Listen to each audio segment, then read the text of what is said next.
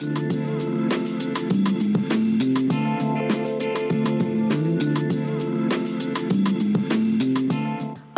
Pamela Casanova y quiero darte la bienvenida a este podcast dedicado a difundir temas relacionados con el fascinante mundo del vino. Estoy aquí para guiarte de forma sencilla y entre amigos.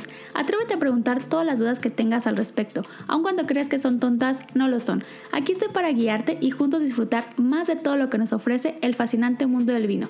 Comencemos.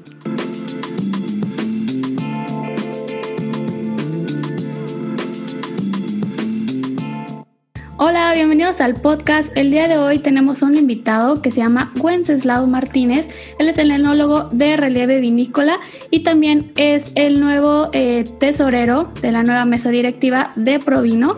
Así que hoy vamos a catar juntos su vino blanco de la mezcla Chardonnay Chenin Blanc 2018. Bienvenido, Wences. Gracias, Pamela. Un gusto estar aquí contigo y con toda tu audiencia. Gracias por acompañarnos. ¿Cómo están por allá?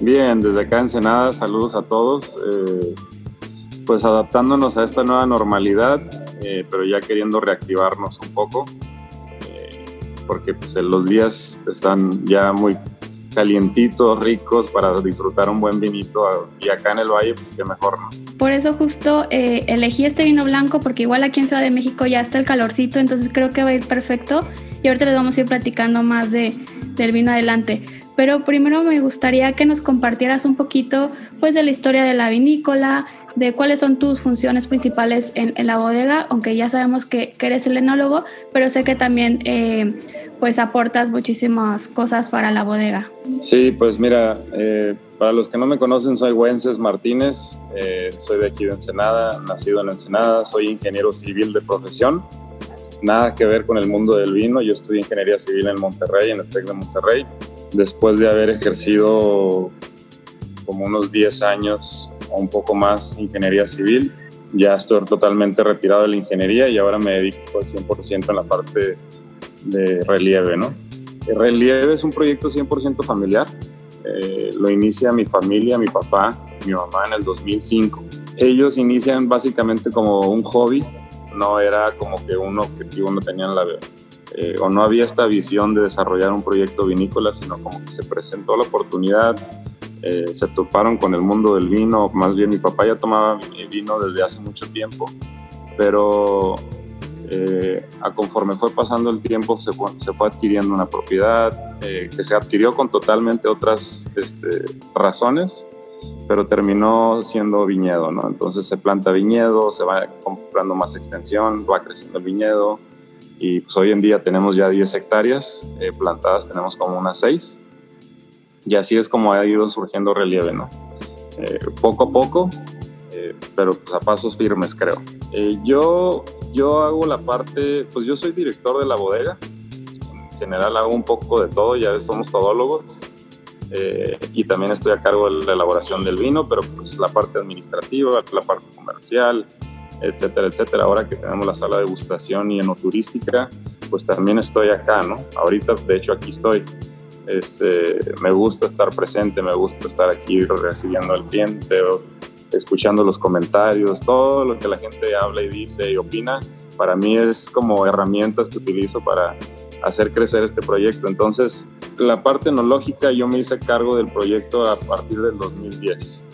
Si bien el proyecto ya tenía cinco años caminando, yo a partir de ese año empiezo con la parte tecnológica. Nos fue muy bien en esos primeros, digo, nos ha ido bien, eh, pero ese cambio que hubo, pues fueron cambios importantes y es básicamente cuando empezamos a distribuir nuestros vinos a nivel nacional. Eh, conforme han pasado los años, pues hemos tenido crecimiento, ya tenemos presencia a nivel nacional. Nuestros vinos son distribuidos por la castellana, eh, donde hay castellana en todas las tiendas ahí los pueden encontrar. Eh, y nosotros exportamos un poco a Estados Unidos, eh, al sur de California. Entonces, principalmente ahorita es muy poquito lo que exportamos, pero nos estamos enfocando principalmente en el mercado nacional, ¿no? Pero queríamos empezar a caminar estos nuevos canales de distribución para ya tenerlos explorados y cuando llegue el momento, pues ahora sí que eh, meterle un poquito más de fuerza, ¿no? Creo que lo, que estás haciendo ahorita está muy interesante porque realmente Relieve está haciendo muchísimo ruido eh, bueno, yo los veo siempre en redes sociales, aparte de que los sigo, que en Instagram les vamos a dejar las redes sociales. Me encanta mucho la parte de comunicación visual que tienen de la bodega. Em, creo que en cada eh, posteo que hacen, tanto en Instagram como en Facebook, tienen como una historia que contar, el famoso storytelling. Seguramente lo, lo tienen ahí muy bien em, pensado, estructurado y creo que lo, lo proyectan muy bien y eso llama muchísimo la atención del consumidor porque tal vez no los conoce, bueno, no conoce el producto, no ha probado el vino, pero eh, los van enamorando, los van atrayendo desde la parte pues visual que hoy todos estamos ya en redes sociales, entonces creo que lo están haciendo muy bien y ya cuando prueban el vino, creo que terminan de confirmar esa pues esa gran calidad tanto de digital ya como en la parte pues de la acción de probar el vino y creo que a mí me gusta muchísimo cómo comunican realmente. Creo que soy fan de ustedes de, Instagram desde hace tiempo. De hecho, justo antes de, conocerte, yo ya seguía la bodega y cuando tuve la oportunidad de conocerte fue como, ok, wow, ya. Ya le puse como cara, forma y todo a este proyecto. Claro, porque muchas veces conoces los proyectos, pero no sabes quién está detrás o la historia. Y creo que es bien padre conocer la historia de cada proyecto y más ahorita pues de vino mexicano porque muchos son de proyectos familiares que empezaron como, lo, como tú lo dices de nada que ver del mundo del vino pero se fue sumando y le fueron agarrando como el gusto y ya lo vieron como vamos a hacerlo bien y vamos a ponerle forma al gusto que, que, está desde la familia. Y creo que eso es muy pues muy padre de, de hacerse. Hoy vamos a catar este vino blanco pero antes de, me gustaría que nos compartieras eh, el portafolio que tienen ustedes en la bodega. Sé que tienen tintos, eh, rosados y blancos, pero más o menos para que ustedes, eh, los que nos escuchan, conozcan las etiquetas de, relieve. Sí, pues muchas gracias por todos los comentarios, Pamela. Aquí tengo a mi lado Omar Delgado, antes de empezar con el vino. Él es el encargado de marketing y de comunicación de relieve. Y cuando dijiste todos esos comentarios, no, la sonrisota que se le hizo de oreja a oreja, este, pues digo, para, nos damos cuenta que el trabajo que se está haciendo es de, muy buena calidad y bien pensado y trabajado. Pero gracias. Pues, no, pues eh, felicidades. Regresando a tu pregunta de los vinos, eh, tenemos, tenemos dos líneas de vinos. Eh, la línea relieve, que son cuatro vinos, ahorita es un vino blanco, que es el que vamos a probar ahorita eh, es Chardonnay con Chenin Blanc. Tenemos un rosado, que es nuestro Pinot Noir con Malbec, una mezcla media exótica, distinta, no, no muy vista, y más acá en el valle, ¿no? El Pinot Noir acá de, de, en el valle, pues es escaso, no hay mucho. Eh, de la línea, de, esa misma línea, los tintos, tenemos un Cabernet 100%, y un Merlot 100%. Algo que tenemos como, como vinícola es todos nuestros vinos tintos son una sola uva, son monovarietales todos. Eh, creo que es algo interesante, padre, para mí eh, el, el poder entender a qué sabe una uva cuando te metes en este mundo eh, del vino y ahí no sabes todavía qué te gusta y qué si te gusta, este, es como una manera de realmente entender una sola uva, ¿no? Porque generalmente aquí el vino mexicano estamos, este, un alto porcentaje del vino mexicano es mezcla, ¿no? Entonces, de esta manera tú entiendes realmente a qué sabe un cabernet, un merlot, un tempranillo, etcétera, etcétera. Entonces, este, es, es lo que es nuestra línea relieve.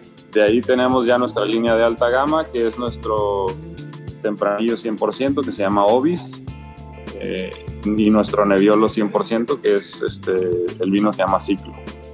Nosotros tenemos un Nebbiolo con, de clon auténtico italiano, entonces es un Nebbiolo bien distinto al el que encuentran acá en el valle, ¿no? Eh, un corte mucho más, un poquito más elegante, más fresco, mayor acidez, colores muy bajos, este, muy traslúcido, ¿no? Y una parte tánica importante. Entonces, tenemos variedad, tenemos una variedad interesante, la gente le, o sea, la parte de los jóvenes un poquito más accesibles con cuestión de precio, sabores un poquito más frutales o estas expresiones un poquito más frutales, ya un poquito la parte más compleja en los vinos de alta gama. Estamos explorando este, unos vinos nuevos, distintos, o sea, tenemos un, vino, un Nebbiolo Gran Reserva, vinos con más tiempo en barrica, eh, tenemos un vino blanco con barrica que aún no comercializamos.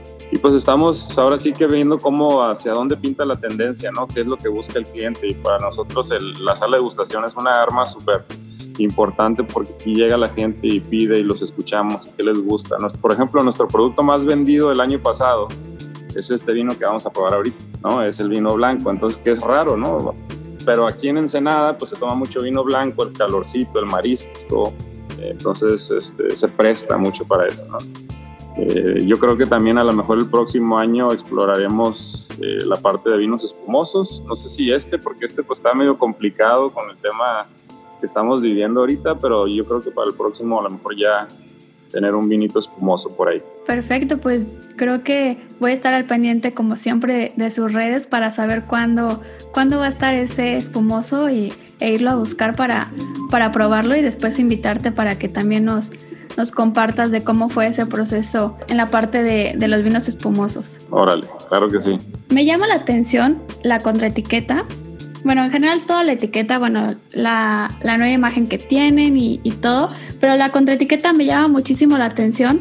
La parte, eh, pues que generalmente todos están acostumbrados de ver de la ficha de cata en la contraetiqueta que vienen ahí como las notas y todo. Me llama muchísimo la atención eh, que lo hicieron en forma gráfica sencilla, muy limpia. O sea, la contraetiqueta es totalmente diferente y no viene pues la clásica explicación ahí súper larga y muy técnica de qué, qué vas a encontrar en el vino. Entonces creo que ese es otro punto muy bueno para ustedes. Sí, fíjate que fue, queríamos encontrar una manera sencilla de que alguien llegara, viera la etiqueta y identificara estos como eh, características básicas que buscas o encuentras en un vino eh, y fácil de entender, ¿no? O sea, ejemplo, aquí dice que pues, tiene acidez media buena y la parte frutal está también más presente, eh, no tiene astringencia o tiene una astringencia muy baja.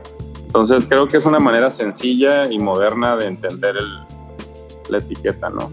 De hecho, pues estos vinos así queríamos que fueran, ¿no? Esta línea de vinos queríamos que fueran fáciles de entender, eh, nada complicados y pues tú sabes, el, el consumidor mexicano eh, hay un porcentaje muy alto, hay una población, eh, un número importante de población que apenas se mete al mundo del vino, ¿no? Si bien hay, somos muchos los mexicanos que tomamos vino y bastante y nos gusta tomar buen vino y que a lo mejor ya conocemos algo de vino, pero hay una población mucho más grande que apenas se mete a este mundo y, y no sabe cómo empezar y no sabe cómo evaluar y qué decir y si me gusta o no me gusta. Entonces lo queremos hacer lo más sencillo posible para no asustar al consumidor, eh, invitarlo a que siga probando y si ahora sé que se sumerja en esta industria tan interesante y tan padre que, que, es, ¿no? Otro dato que me llama la atención aquí en la etiqueta que seguramente ahorita nos platicarás y la infografía o el, el simbolito que tiene aquí yo lo traduzco como la fermentación en el huevo de concreto por la forma. Sí, de hecho, pues seis meses de elaboración en tanque o de que duró en tanque, ¿no? Los seis meses desde que, desde que cosechamos hasta que embotellamos son más o menos seis meses lo que, lo que dura el proceso. Pero sí, este, una parte de este vino fue elaborado en concreto, en los huevos de concreto, ¿no? Estos tanques como de dos metros de alto, un poquito más y albergan 1800 litros. Entonces, eh, son tanques pequeños, pero le dan ciertas características al vino distintas, interesantes. El usar estos huevos de concreto creo que ahorita se está volviendo como una tendencia que están implementando eh, pues a nivel mundial muchas eh, bodegas, que ya se usaba desde, desde hace tiempo, pero como que empezó ahorita otra vez a, a tener mucho más presencia en la producción de vino. Sí, pues es como una, yo ya tengo, nosotros somos la primera bodega en México en traerlos. Nosotros, al menos los de esta empresa, ¿no? Eh, pero si no me equivoco, fuimos los primeros en traerlos a México. Desde el 2013 los tenemos, ya los hemos trabajado casi, este será el, el séptimo año. Eh, únicamente los utilizamos para fermentar vino blanco. Lo padre de estos tanques es, pues número uno, eh, la contienes, mantienes una, el control de temperatura es muy eficiente, ¿no? O sea, tienes paredes de 10 centímetros este, de anchas, lo cual te hace que el vino se mantenga a la temperatura que tú quieres de una manera más fácil y más eficiente, ¿no? Entonces, las fermentaciones tienden a ser súper controladas en ese sentido. Eh, otra, otra ventaja es, o, o, más bien otra característica de este tanque es su forma ovalada, eh, durante la fermentación genera como ciertas, eh, ahora sí que las fuerzas que empujan hacia las paredes del tanque genera una circulación natural adentro del tanque. Generalmente en un tanque cilíndrico eh, lo más pesado cae y lo, más, y lo demás flota, ¿no? O sea, la levadura al momento de estar trabajando pues está generando este CO2, este gas carbónico y está haciendo que, que todo se vaya verticalmente, ¿no? Pero en este tanque todo circula. Está bien interesante ver cómo circula todo y todo se mantiene en suspensión. Entonces te genera una fermentación, más bien te generan vinos con una textura distinta, una textura un poquito más untuosa, más mantequillosa. Hasta pareciera que fuera un vino que pasó barrica, pero sin el aporte de la madera, ¿no? Que es bien interesante. Y, aparte el tanque por dentro, pues no tiene, no tiene, eh, no está cubierto con ningún recubrimiento, ni epóxico, ni nada es concreto 100%, obviamente es un concreto especial, pero le aporta esta como una cierta mineralidad, ¿no? Como esta piedra piedra de, de, río, ¿no? De, de, arroyo, estas piedras de canto, de canto rodado que le llamamos. Cuando no sé, no sé tú si de niña, de chiquita llegaste a agarrar una piedra y te la pusiste en la boca, ¿cierto? Es esta mineralidad. Haz de cuenta, ¿no? Esa, esa parte mineral se refleja mucho en el, vino cuando terminas de fermentarlo ahí. Y en este vino en particular hicimos una fermentación mixta, ¿no? La parte del acero inoxidable y el huevo de concreto, que le da cierta complejidad al vino, ¿no? La parte fresca y un más viva del tanque de acero inoxidable y la parte un poquito más suntuosa, mantequillosita este, y mineral de la parte del huevo de concreto. Perfecto, pues a mí ya se me está antojando. Yo creo que vamos a pasar directamente ya a la cata. Eh, solamente para, sí, para, ya está haciendo set. Seguramente los que nos están escuchando ya se les está antojando y ya van rumbo a alguna tienda a, a comprarlo. Pero bueno, vamos a pasar, si quieres, eh, a la parte, pues solamente para que los que nos estén escuchando tengan una cata o una degustación un poco más completa, mencionarles la parte visual, olfativa y ya después antojarles más el vino en la parte gustativa y con qué, con qué nos lo recomendarías o con qué se nos va ocurriendo para el maridaje, ¿va? Va. Pues mira, este vino es 80%, es 80% Chardonnay 20 Chenin. Eh, tiene un color, pues tú lo puedes ver, Pamela, eh, ligeramente doradito, eh, pero como un dorado verde, ¿no? Un doradito medio verdosón.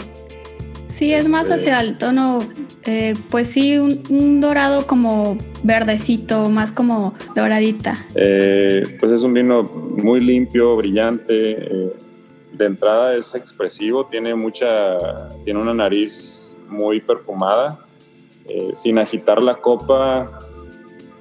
Eh, yo percibo notas eh, como de manzana verde, de piña, algunas notitas de miel por ahí también, de toronja. Es muy tropical, ¿no? creo que representa muy bien la parte tropical del Chardonnay eh, de todos estos frutos tropicales que uno eh, generalmente encuentra en los chardonnays. Creo que en este vino este, lo podemos oler muy bastante bien, ¿no? ¿Tú qué opinas? Pues yo encontré todo, toda la fruta tropical, está así en su mejor momento, está totalmente expresivo como lo mencionas. En la parte de la toronja yo la percibo un poco más como está la pielecita de la toronja o el aceite de la toronja que es un poquito pues más la esencia, la tengo más presente. Eh, la manzana, la manzana verde está muy, muy, muy presente, o sea, no hay forma en la que nadie identifique esa manzana, al igual que la parte de la piña. La manzana y la piña yo creo que cualquier persona, aunque no tenga demasiado camino recorrido en el mundo del vino, te va a identificar mínimo la manzana verde y la piña. Es un vino creo que en la parte de nariz ya te empieza pues a, generar expectativa para la parte pues ya gustativa, la parte de probarlo. Y me gusta que es muy aromático, no es ni muy meloso ni muy floral, o sea, no se va al extremo, está muy bien equilibrado en nariz. Sí, la verdad es un vino, pues como te digo, eh, el año pasado fue nuestro vino más vendido aquí en nuestra sala de degustación. Eh, pues eso te dice algo, ¿no? Eh, yo creo que nariz invita mucho y pues si ahorita pasamos ya a probar el vino, eh, es un vino bastante fresco, eh, tiene muy buena acidez, te hace salivar, ¿no? Cuando te das ese primer trago te hace salivar, los cachetes te empiezan así como eh, a salivar bastante. Eh, pero eso a mí me agrada en un vino blanco, ¿no? La parte fresca, la parte acidita. Yo disfruto mucho el marisco, ¿no? Entonces, a mí me encanta un vinito blanco fresco, acidito, con, con los mariscos que tenemos por acá. Entonces, este, aparte en la cata, pues creo que es un vino que refleja mucho lo que estábamos platicando ahorita, ¿no? A lo mejor en boca presenciamos un poquito más la parte toronjita, eh, eh, lima, eh, una notita de limón amarillo tal vez. yo creo que estos aromas que encontramos es, los encontramos también en boca, ¿no? Es un vino pues, bastante franco. Sí, en la parte eh, ya gustativa, en la parte de, boca, eh, están muy presentes la, la, fruta, pero más los cítricos, como lo mencionaste, la toronja, el limón verde, pero igual sigue muy presente la manzana, la piña, o sea, nada de lo que teníamos en nariz se ha perdido. Se tiene esta entrada muy fresca que, como lo mencionaste, empiezas a salivar al momento ya te pide algo fresco, o sea, creo que está perfecto como un aperitivo o para acompañar, como lo mencionas, mariscos o algún tipo de, ceviche, cosas muy frescas, le va muy bien, así que en boca creo que a muchas personas que no están directamente en el valle les puede gustar. Aquí en Ciudad de México que ya está el calorcito creo que va perfecto para disfrutarlo. Sí, la verdad mucha gente le tiene miedo al vino blanco no se atreve a, meterse. Piensan que, o tienen esta mala imagen de que, ¿cuál es la frase, Pamela? Seguro te la sabes. O el peor tinto es mejor que un blanco o algo así. No sé si lo has escuchado, pero bueno, es una, es una, para mí es un producto muy interesante, es un mundo bien eh, diverso, bien distinto, muy complejo. Una vez que empiezas a probar vinos blancos, por ejemplo, vinos blancos con barrica, vinos blancos de ciertas regiones. Para mí me encanta el vino blanco, es el vino que más consumo. Este, y la gente debe de animarse a probar este tipo de vinos frescos, distintos, con un buen cevichito, con un buen este, sashimi de atún, este, tostadita de algo, la verdad, o simple y sencillamente en, en tu patio con un día de calorcito y una botella bien sumergida en hielo, te hacen, te hacen el día, ¿no? Te hacen refrescar tu vida un poquito y relajarte y disfrutar de este producto tan interesante, ¿no?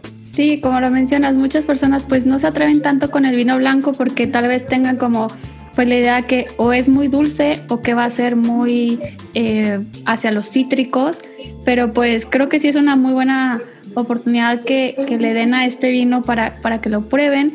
Como lo mencionas, puede ir perfecto con algunos mariscos, inclusive creo que con comida peruana, eh, japonesa, toda esta comida un poco más fresca, inclusive una ensalada básica y sencilla de la casa, le iría perfecto a este vino blanco. Y pues creo que con el calorcito no, no te pide nada más que esté bien sumergida en hielos esta botella y estarla disfrutando en compañía de amigos y de la familia. Bueno, pues creo que la cata de este vino eh, la van a encontrar eh, muy agradable. Les recomiendo que busquen esta etiqueta. En redes sociales les voy a dejar tanto las redes sociales de Relieve como eh, los de la Castellana, que es un punto de venta donde los pueden encontrar para que no tengan mayor problema. Y si no tienen alguna tienda cerca donde los encuentren, pues directamente con ustedes los pueden encontrar. Sí, nosotros este, pues ahora sí que mandamos a nivel nacional donde no tenemos punto de venta de la castellana. Eh, como ya les comenté, la castellana es nuestro distribuidor a nivel nacional. Eh, también pueden encontrar nuestros vinos en bidmexicana.com eh, o simple y sencillamente directo con nosotros nos pueden mandar, si no, no les es fácil a ustedes encontrar una castellana o, pedir en línea, nos pueden contactar directamente a través de nuestras redes sociales través de Facebook o Instagram o Twitter o lo que gusten. Eh, y nos pueden mandar un mensaje, contactarnos ahí y ahí podemos hacerles llegar nuestros También estamos abriendo ya nuestra tienda en Amazon, eh, tienda propia, ¿no? no a través de terceros, sino nosotros mismos tenerla y operarla eh, para poder llegar a, a más consumidores. ¿no? Seguramente van a llegar a muchísimos más consumidores, tanto en México como como en la parte de Estados Unidos y por qué no en alguna otra parte del mundo que, disfruten de, de alguno de los vinos de relieve, creo que sería perfecto para que conozcan lo que están haciendo en el valle, específicamente ustedes, y bueno, se den la oportunidad de, probar más vino mexicano. Totalmente. Y a todos los que están escuchando, eh, los invito a que vengan, si, si algún momento tienen la oportunidad de visitar Ensenada y el Valle de Guadalupe, es un viaje que la verdad no van a olvidar, eh, no se van a arrepentir. Es una experiencia gastronómica, enológica, eh, de lo mejor que hay en el país eh, somos la región pues, más importante productora de vinos y tenemos una comida excelente. No sé si tú ya lo has vivido, Pamela, pero eh, cada vez nos visitan más personas y cada vez las personas que vienen y tocan o pisan el Valle de Guadalupe se van enamoradas y regresan tres, cuatro, cinco, seis veces, ¿no? No dejan, no dejan de venir. Sí, pues yo tengo pendiente regresar. La última vez que fui fue hace aproximadamente unos seis años apenas estaba iniciando en el mundo del vino, así que tengo súper pendiente regresar al valle y pues disfrutar de todos los vinos y de toda la comida. Yo creo que me voy a quedar ahí unos 15, 20 días como mínimo para disfrutar todo el viaje. Un placer estar aquí contigo, Pamela, en tu, en tu canal. Eh, yo también te sigo en las redes sociales. Eh, ya, ya empecé a escuchar más tu podcast, había escuchado por ahí unos episodios, pero ahora eh, me puse ya y temas bien interesantes y bien padres las personas con las que has tenido tu podcast.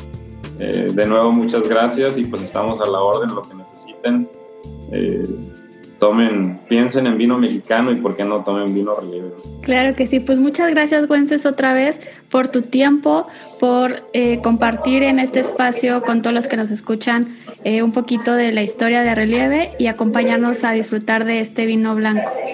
Un placer. Muchos saludos a todos.